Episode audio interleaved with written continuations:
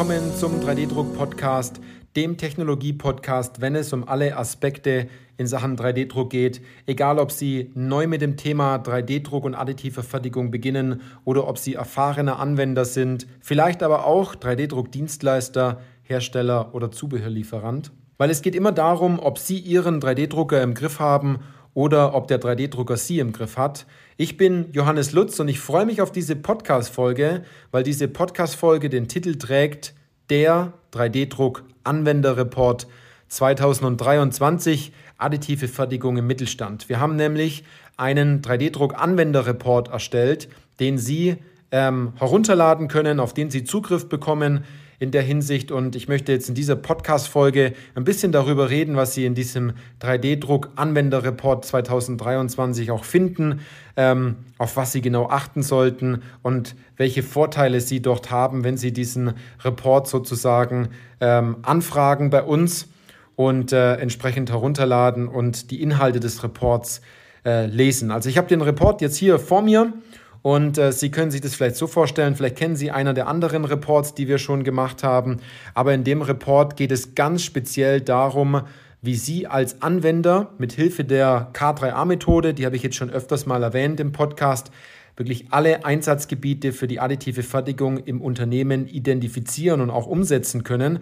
Denn es gibt ein großes Thema äh, im 3D-Druck. Am Anfang war es so, welchen Drucker kaufe ich? Kann mir 3D-Druck überhaupt helfen? Und wir sind jetzt an dem Punkt, dass man 3D-Druck schon einsetzt, aber vielleicht mit den Ergebnissen nicht ganz so zufrieden ist, weil es viele Unternehmen gibt, die sagen, wir haben jetzt einen 3D-Drucker oder wir haben mehrere 3D-Drucker, aber die laufen nicht immer. Und man denkt sich, warum laufen die denn nicht? Weil Anwendungen soll es ja im Endeffekt auch zu Genüge geben.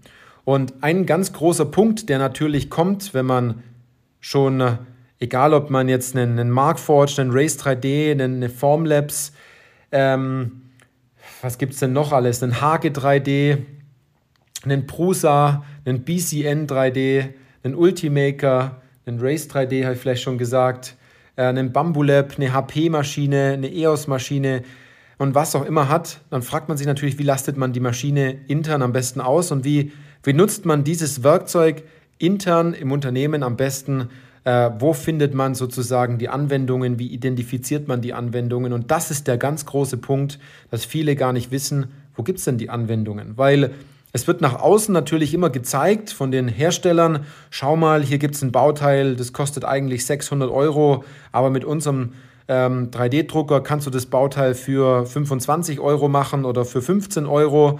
Und ähm, das ist jetzt ganz toll. Und äh, das ist super, weil man hat ganz arg viel Geld gespart und jeder fragt sich jetzt natürlich, wie findet man genau diese Art von Bauteile, dass man von 600 Euro oder von 300 Euro auf äh, deutlich runterkommt sozusagen auf 25, 10 Euro oder vielleicht auch nur auf 1,50 Euro. Also stellt sich jeder die Frage, wie findet man diese Bauteile denn?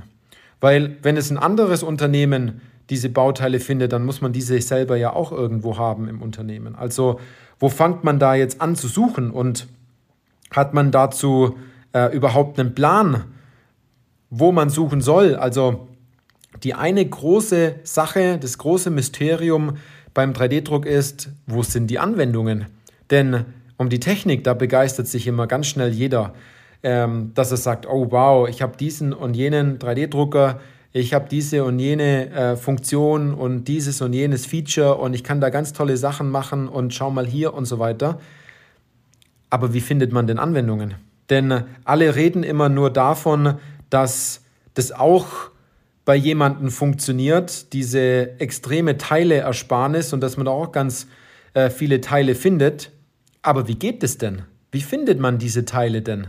Wie geht man denn vor bei einer Potenzialanalyse? Gehen wir mal ein Beispiel durch. Angenommen, Sie sind jetzt, Sie haben ein größeres Unternehmen von, in dem Fall machen wir mal ein Beispiel von 120 Mitarbeitern so in dem Dreh. Sie haben verschiedene Abteilungen im Unternehmen und Sie sind jetzt verantwortlich für das Thema 3D-Druck. Sie haben einige 3D-Drucker und Sie müssen jetzt eine Potenzialanalyse machen. Und da ist natürlich so, dass jeder an den Punkt kommt und sagt, ja, da laufen wir mal ein bisschen durchs Unternehmen und dann schauen wir schon, dass wir was finden. Aber das ist die falsche Herangehensweise.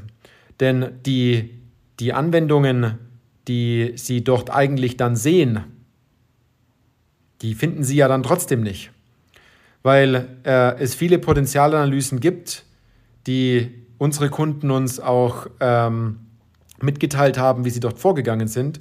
Und da hat man da mal drei, vier Anwendungen gefunden. Äh, es gibt aber 400 Anwendungen im Unternehmen, die man noch gar nicht gesehen hat, wo man gar nicht weiß, wie man genau sucht.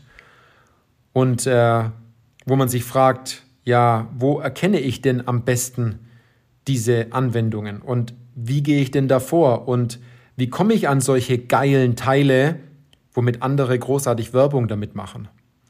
Weil man versucht natürlich dieses eine Bauteil, vielleicht ist es ein Robotergreifer, vielleicht ist es eine Vorrichtung, vielleicht ist es irgendein einfaches, popliges Nutzteil und das versucht man jetzt zu finden im eigenen Unternehmen. Und ich gebe Ihnen einen Hinweis, ähm, den Rest finden Sie dann bei uns im 3D-Druck Anwenderreport 2023. Sie werden diese Bauteile so nicht finden, wenn Sie nach dem Bauteil suchen. Sie müssen die Suche entsprechend anpassen und verändern. Und ähm, da gibt es eine spezielle Vorgehensweise, wie man dort genau nach Bauteilen sucht. Ähm, da haben wir unsere K3A-Methode entwickelt, wo man mit acht Schritten genau an diese Anwendungen hinkommt und zwar ohne dabei diesen Frust von anderen Kollegen zu spüren, ohne dabei viel überzeugen zu müssen, ohne dabei ständig über 3D-Druck reden zu müssen, sondern das geht ganz easy.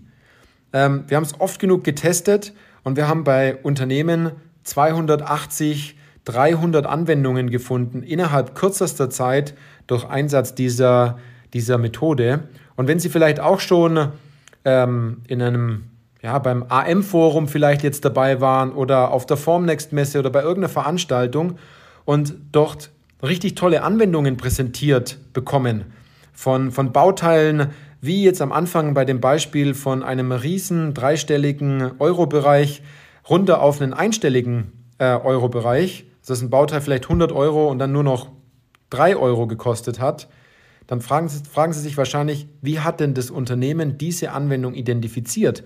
Wie sind die da drauf gekommen? Wie war die Geschichte vor der Anwendung? Was hat sich alles getan, bis die überhaupt dorthin gekommen sind? Und das wird ganz oft im Endeffekt nicht nach außen kommuniziert. Und der 3D-Druck-Anwenderreport, den Sie dort herunterladen können, der hat natürlich hier einige Punkte mit drinnen, ähm, die genau auf diesen Bereich ähm, Ihnen Antworten geben. Also, was haben wir drinnen? Wir haben die fünf größten Fehler bei der 3D-Druck-Anwendungssuche. Wir haben die 3D-Druck-Erfolgsformel drinnen.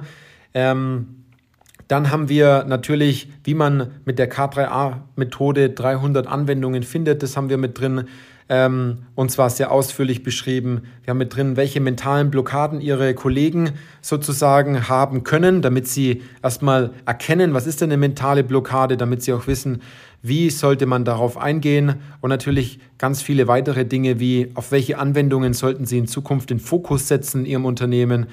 Dann vier fundamentale Bereiche für Erfolg mit 3D-Druck und additiver Fertigung. Wir haben zwei super tolle äh, Fallstudien mit dabei wo es ein Spritzgussdienstleister als Vorreiter in die industrielle additive Fertigung geschafft hat. Also es ist ein Spritzgussdienstleister, der jetzt ähm, Vorreiter in der additiven Fertigung ist, in der industriellen additiven Fertigung. Ähm, und äh, wir haben auch eine weitere Fallstudie mit drin, wie man 300 äh, Anwendungen innerhalb auch kürzester Zeit gefunden hat. Wirklich von dem Punkt an, wo man relativ wenig über 3D-Druck wusste und auf einmal eine riesen starke Lernkurve erzielt hat. Ähm, ich habe auch in dem Report geschrieben, was ist denn so der nächste Hype und ähm, was sind diese drei Gründe, warum viele im Endeffekt noch nicht 3D-druckgerecht konstruieren. Und all diese Dinge, die Sie dort jetzt äh, gehört haben, die finden Sie bei uns im Anwenderreport. Ich weiß gar nicht, wie viele Seiten der hat. Der wird auf jeden Fall um die 24, 28 Seiten haben. Ähm, ähm, toll aufbereitet in der Sache, lässt sich super einfach lesen, aber als wichtigen Hinweis noch zum Schluss. Dieser Report ist nicht dazu da, damit Sie dort irgendwelche Parameter finden oder irgendwelche technischen Details. In diesem Report geht es rein nur darum, über das fast keiner im Unternehmen äh, wirklich spricht oder auch bei uns im Markt kaum jemand spricht, und zwar, wie finde ich denn überhaupt Anwendungen?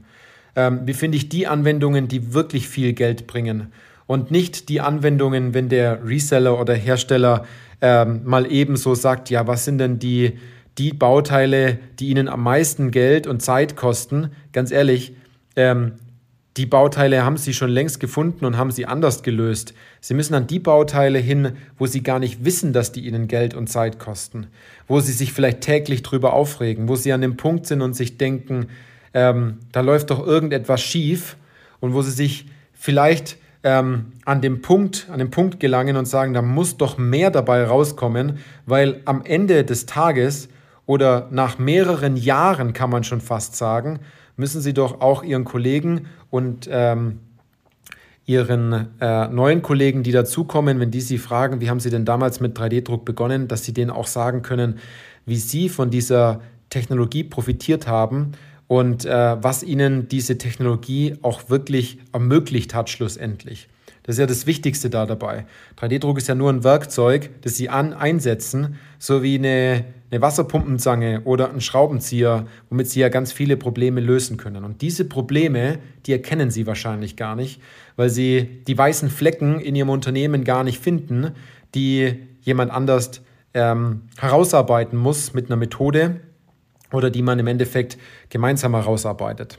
Wenn Sie jetzt an dem Punkt sind und sagen, okay, den Report, den will ich herunterladen, auf den will ich Einsicht haben, den will ich lesen, dann klicken Sie einfach in den Show Notes. Dort haben wir Ihnen den Link zur Verfügung gestellt. Der Report ist kostenlos. Sie geben einfach ganz kurz Ihre Daten dazu ein, weil wir auch wissen wollen, wer hat den Report auch runtergeladen. Ähm, und andererseits ähm, können Sie, wenn Sie äh, an dem Punkt sind und einen Report gelesen haben, sich bei uns auch ein kostenfreies Strategiegespräch sichern, wenn Sie genau an dem Punkt sind, dass Sie sagen, was sind jetzt meine nächsten Schritte? Sie haben einige Drucker, was sind die nächsten Punkte, um noch mehr Anwendungen äh, auch wirklich zu finden. Und wenn Sie jetzt meinen, Sie haben schon alle gefunden, dann lassen Sie sich hier auf jeden Fall vom Gegenteil überzeugen, weil diese Methode, die hat es echt in sich. Also, so viel zu der Podcast-Folge des 3D-Druck-Anwender-Reports. Laden Sie sich den Report runter, äh, schauen Sie da rein, lesen Sie sich den genau durch. Haben viele Punkte mit drinnen, die wirklich wichtig sind. Ansonsten kommen Sie einfach auf uns zu. Mit diesem Sinne, machen Sie es gut. Bis dann.